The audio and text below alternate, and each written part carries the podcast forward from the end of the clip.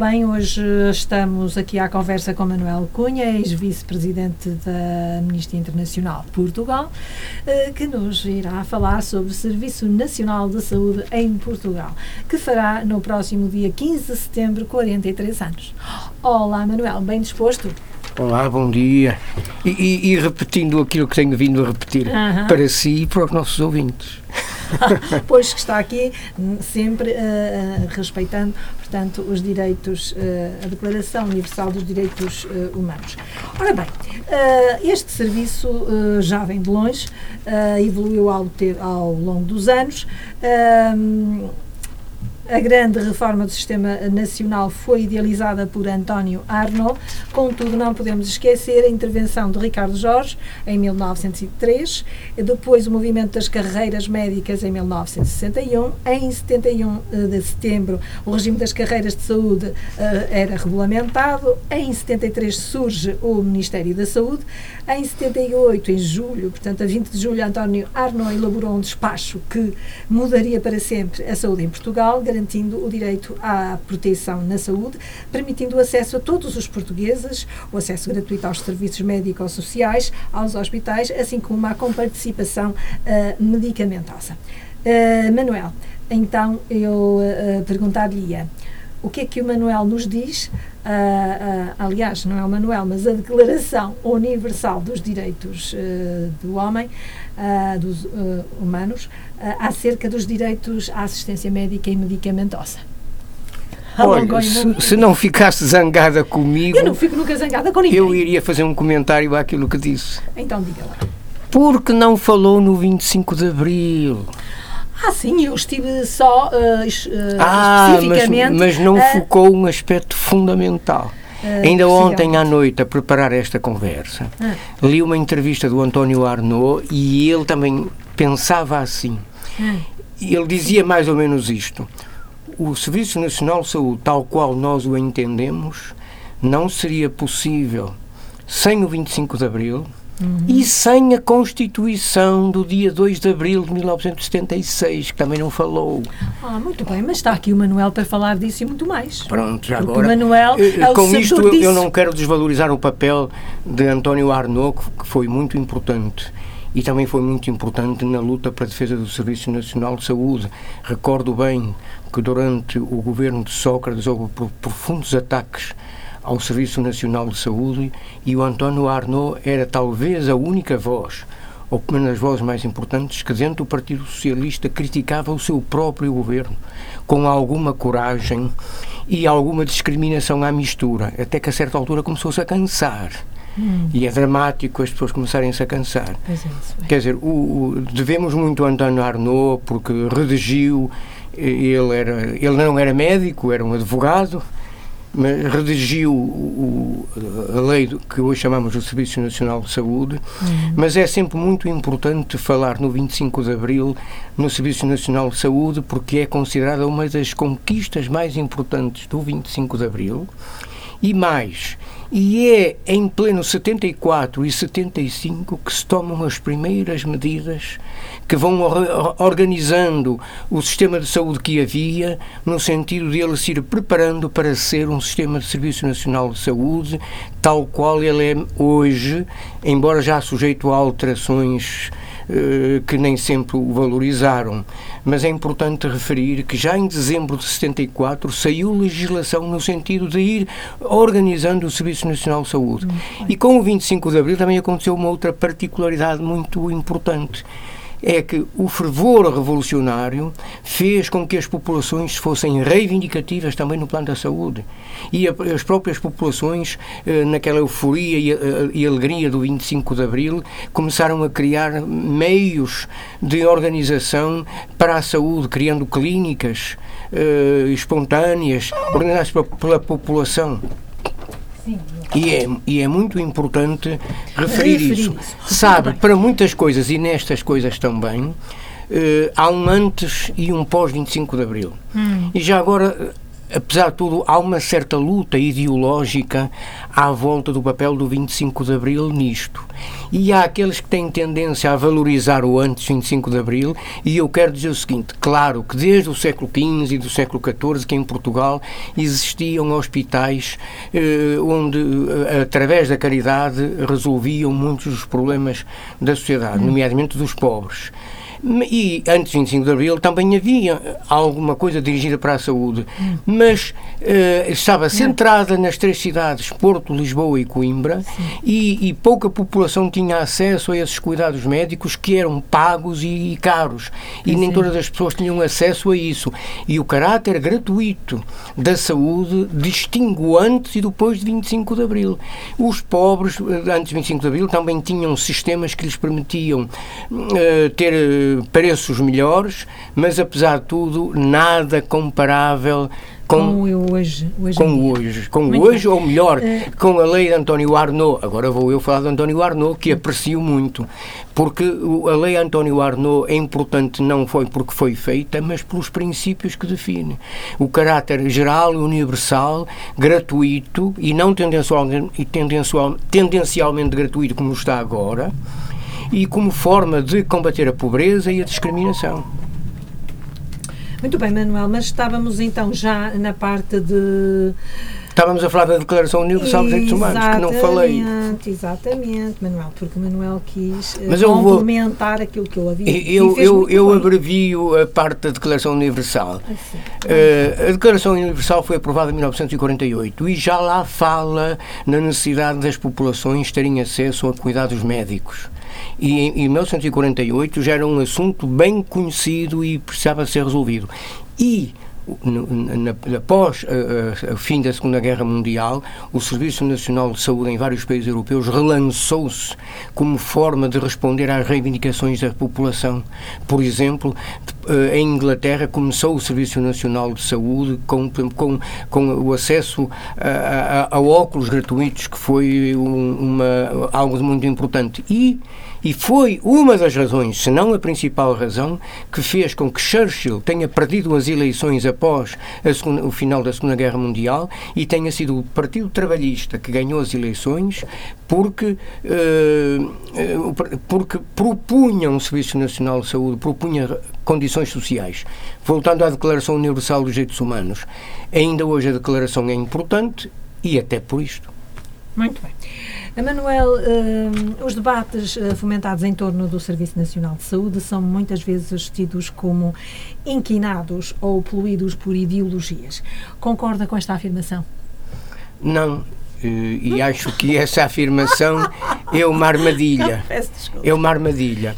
Eh, essa ideia de, que discutir o Serviço Nacional de Saúde como um direito tem a ver com a Declaração Universal dos Direitos Humanos e não com ideologia. Hum. Ideologia é, resumidamente, podemos dizer que ideologia é o conjunto de ideias que cada um de nós tem, e as grandes ideias também aqui são fundamentais, sobre o que é a sociedade e como intervir nela. Ora, nesta perspectiva, e esta é a perspectiva de facto do dia a dia e de, e de todos os, os, os, filósofos com mais vírgula, mais ponto final, eh, todas as formas de entender o Serviço Nacional de Saúde são ideológicas, todas. Mas há um setor que tem tendência de acusar o outro setor de ser ideológico, está preso a, a ideias ideológicas. Isso é falso, isso é uma armadilha, porque todas as concepções do Serviço Nacional de Saúde são ideológicas. Os nossos ouvintes não podem deixar prender-se por estas armadilhas que têm por objetivo adulterar todo esse sistema e ideologicamente nos querem levar para posições que não respeitam a Declaração Universal dos Direitos Humanos e o direito à saúde, o direito ao acesso a cuidados médicos. Isso é que é fundamental. E é por isso que é importante falar na Declaração Universal dos Direitos Humanos, para mostrar que a Declaração Universal dos Direitos Humanos está um pouco autónoma das ideologias, mas também é uma forma de ideologia, e prova que aqueles que falam na ideologia procuram, mas é desvalorizar o outro, desvalorizar o Sistema Nacional de Saúde que nós temos, que é bastante bom, embora com, com problemas. Hum. E, portanto, todos aqueles que se pronunciam sobre o Serviço Nacional de Saúde fazem-no sob capa ideológica. Então, Manuel, uh, o Serviço Nacional de Saúde deve ser público ou privado? Ora, a própria história nos ensina que os serviços nacionais de saúde nos vários países desenvolvidos da Europa, e aqui quero destacar a Europa, porque os Estados Unidos são uma coisa à parte, para pior, muito pior, ao contrário do que as pessoas pensam ou julgam porque pensam que os Estados Unidos é uma grande potência do mundo, que é, que tem um avanço tecnológico elevado, que é, só que o povo não tem acesso a essas coisas. Pois. O problema é esse. Tem os melhores cientistas do mundo, tem. Eh, tem, se calhar, a melhor medicina do mundo, talvez. Mas o povo não tem acesso. Tem é, seguro, há caridade à volta da saúde nos Estados Unidos. Há organizações não governamentais que se preparam eh, para apoiar as pessoas, porque há milhões e milhões de pessoas que não têm acesso à assistência médica. Mas, e é no pós-guerra, fundamentalmente, que o Serviço Nacional de Saúde se estrutura, tendo por base o sistema público. Mas o sistema público, como eu há bocadinho disse, que já vem do século XIV e não só, através dos sistemas de caridade. Uh, a caridade é um, um, um, elemento importante nas nossas vidas e nas vidas das pessoas que, que precisam, mas o caráter de direitos deve sobrepor-se à caridade. A caridade vem como consequência da falha dos direitos humanos, da falha dos direitos à saúde, eh, à velhice, ao desemprego, etc. Aqui já estou falando do sistema social, uhum. não do Serviço Nacional de Saúde, mas eh, tem algo de, de semelhante. Estão interligados entre pois. si.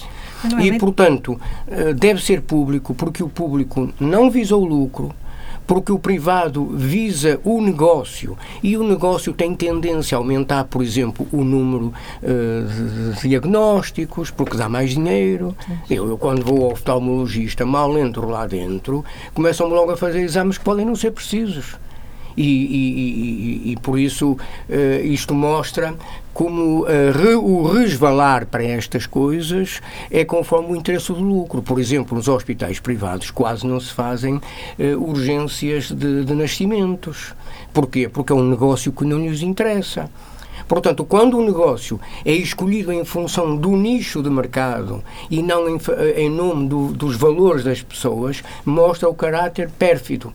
Mas também quero dizer, e voltando à questão do 25 de Abril, com a lei, a Constituição do 25 de Abril já previa o sistema público, privado e, e, e, e, o sistema social.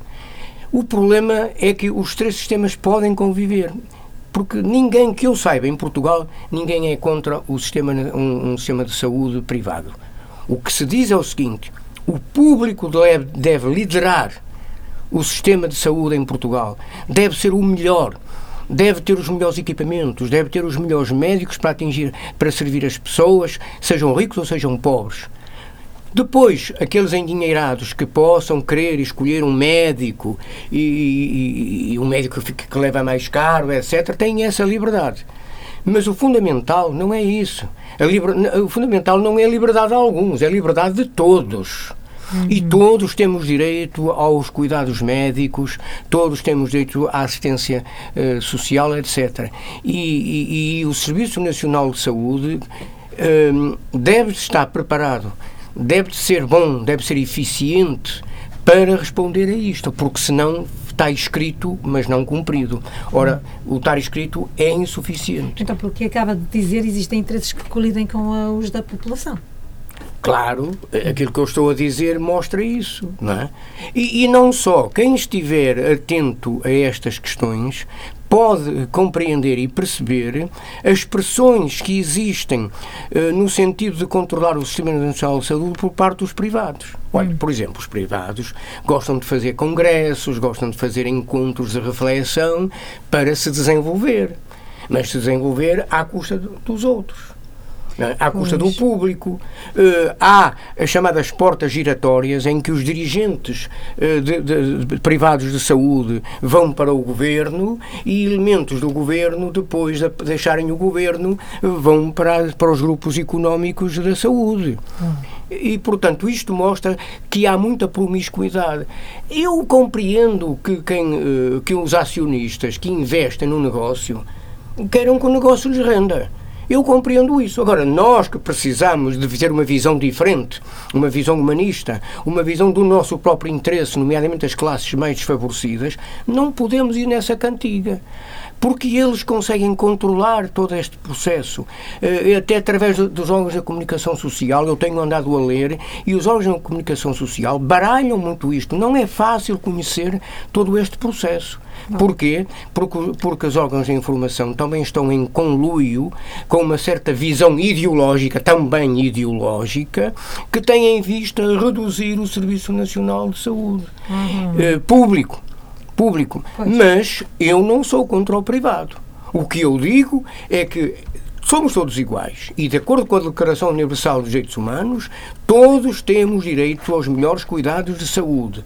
Para isso, o Serviço Nacional de Saúde tem que ser eficiente, de, de, topo. Quer em recursos humanos, ter bons médicos, preparar bons médicos, uh, quer uh, outro, outros processos. Já agora, um, um, processo também que valoriza o, o, o então, privado então, em vez do público hum. é que, por exemplo, uh, por exemplo, quem forma os, os, os, os, médicos é o sistema público. Hum. E depois, muitas vezes, esses médicos formados à custa de muito dinheiro e de muitos anos de investimento saltam para o privado. É Isto é uma, é uma promiscuidade. Então nos dois sistemas, não é? No público e no privado. Não, é mas se, se, de acordo com a Declaração Universal dos Direitos Humanos, todos temos direito e, e, a Constituição Portuguesa, no artigo 16, fala na, na, Declaração Universal dos Direitos Humanos, então o sistema público tem que ser avançado, de qualidade e ser competitivo. Então, como é que está? E em democracia só pode ser assim. Já porque então, falar, então... então a democracia fica mais pobre. Então já nos está a dar uma, uma, um breve panorama hum, hum, da, da situação. Hum, do, do estado atual do Sistema Nacional de, de, de Saúde. Pois, eh, as coisas estão intimamente ligadas, quer dizer, as razões das dificuldades, as golpadas à mistura, uh, portanto, os interesses à mistura, está tudo interligado. E, e, e, uma, coisa que funciona, no, por exemplo, no Sistema Nacional de Saúde, no Serviço Nacional de Saúde Público, hum. o que está a acontecer é que cada vez aumentam os atos médicos que o serviço público entrega ao privado.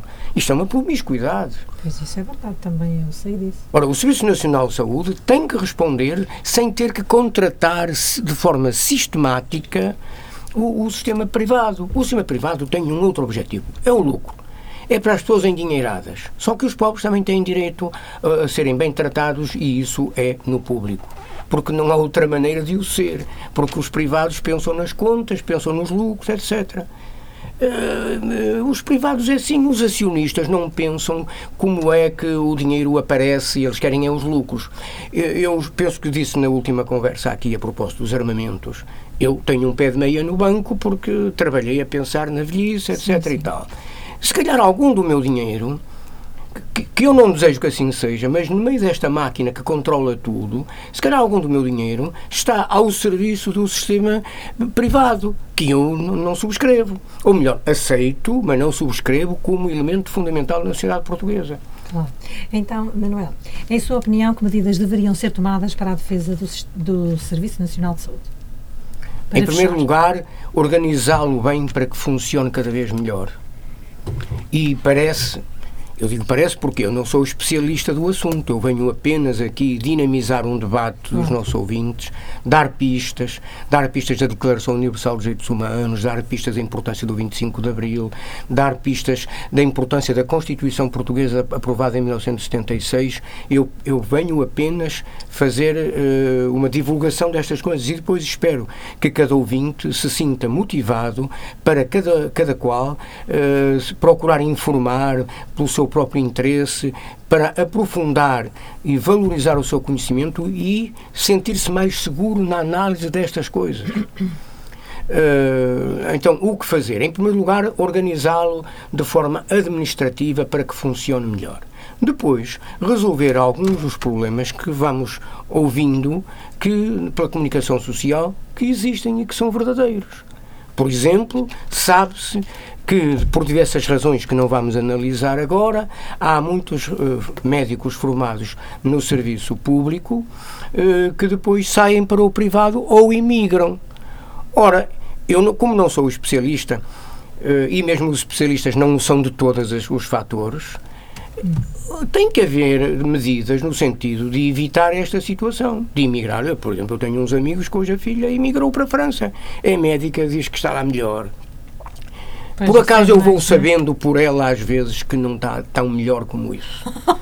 uh, não é tão. Também é um bocado boato hum. que, que, os médicos vão acreditando e, portanto, vão fazendo, mas há pessoas que vão e que depois voltam desanimados com a situação. Eu conheço dois ou três casos, uma até uma vizinha minha, que era enfermeira, foi para a Inglaterra e ficou desiludida com o trabalho que teve que fazer e regressou. Portanto, eh, estas coisas são mais complexas do que às vezes os órgãos de informação fazem. Outra coisa que é fundamental é uh, o cumprir-se o objetivo dos médicos de família atingirem toda a população. Todos os, toda a população ter acesso a isso. Porquê? Primeiro porque as pessoas têm esse direito e depois porque isso também faz transferir movimento que vai para as urgências que de outra forma não iria. Muitas vezes as pessoas queixam-se que as urgências ficam ficam superlotadas porque há excesso de pessoas e que há abuso das pessoas. Olha, a experiência que eu tenho não é essa. A experiência que eu tenho é que eu, uma vez até evitei de ir à, à, urgência com a minha mãe, porque várias razões eu não queria, porque a minha mãe tem 90 anos e tinha que estar muito tempo à espera, etc. Eu não queria ir à urgência. Mas tudo o que me era dito, inclusive o centro de saúde, era de que nós não vamos poder atendê-la. Se o senhor tem urgência para atender a sua mãe, vá à urgência. Mas eu não quero ir à urgência. Mas eu não quero ir à urgência. E, e, e, portanto, isto mostra claramente como isto é complexo. Há, há, há, portanto, há a fuga dos médicos, há o problema dos médicos de família, há uh, especialidades uh, com formação insuficiente, há certos setores que vão cativando os médicos de tal maneira que. Uh, passa a haver um número de médicos uh, insuficiente no porque há aqui também uma outra armadilha que muitas vezes não se escute bem, que é dizer assim, Portugal tem um número de médicos suficientes. Pois tem. Mas depois a distribuição entre o público e o privado é desequilibrado. No caso da obstetrícia, por exemplo, no, no caso de, de, de, dos nascimentos, tenho um nome que agora não me ocorre, o que se verificou, é, ou que se verifica, é que sendo a rede pública muito maior que a rede privada, o número de médicos desta especialidade é é quase igual entre o público e o privado. Portanto, Ora, os governos que deixaram chegar a esta situação têm responsabilidades e têm que corrigir isto. Não, e agora, depois deste debate todo e desta polémica que está a surgir, não. o governo vergou e está a tomar medidas. Porquê é que não as tomou antes? É evidente que toda esta efervescência faz parte da luta de defesa do Serviço Nacional de Saúde. E, portanto, eu espero que as pessoas continuem atentas, lutadoras, como depois do 25 de Abril se lutou, porque o 25 de Abril eh, também eh, deu-nos coisas que foram conquistadas na luta, na rua. Não foi só porque, ah, veio o 25 de Abril, pegue lá. Não, foi, foi com algumas dificuldades. É? E temos que, que, finalizar, estamos a dois minutos das 10 da manhã. Eh, tenho uma nova convidada à espera. Uh, muita coisa ficou por dizer. Pois ficou. Uh, mas de qualquer forma, poderemos voltar ao tema em setembro, altura em que o Porto de Encontro voltará, uma vez que estaremos uh, durante o mês de agosto de férias.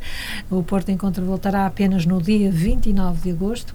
Portanto, em setembro, o Manuel, se quiser, poderá desenvolver desenvolver um pouco mais uh, este, este um, assunto, uma vez que uh, diz que ficou muito por, por dizer. Mas pois é, é, o, é, o que pode, é o que é possível. Mas ficam uh, pistas, ficam linhas que lanço para os nossos ouvintes para refletirem e eles próprios chegarem às suas próprias conclusões.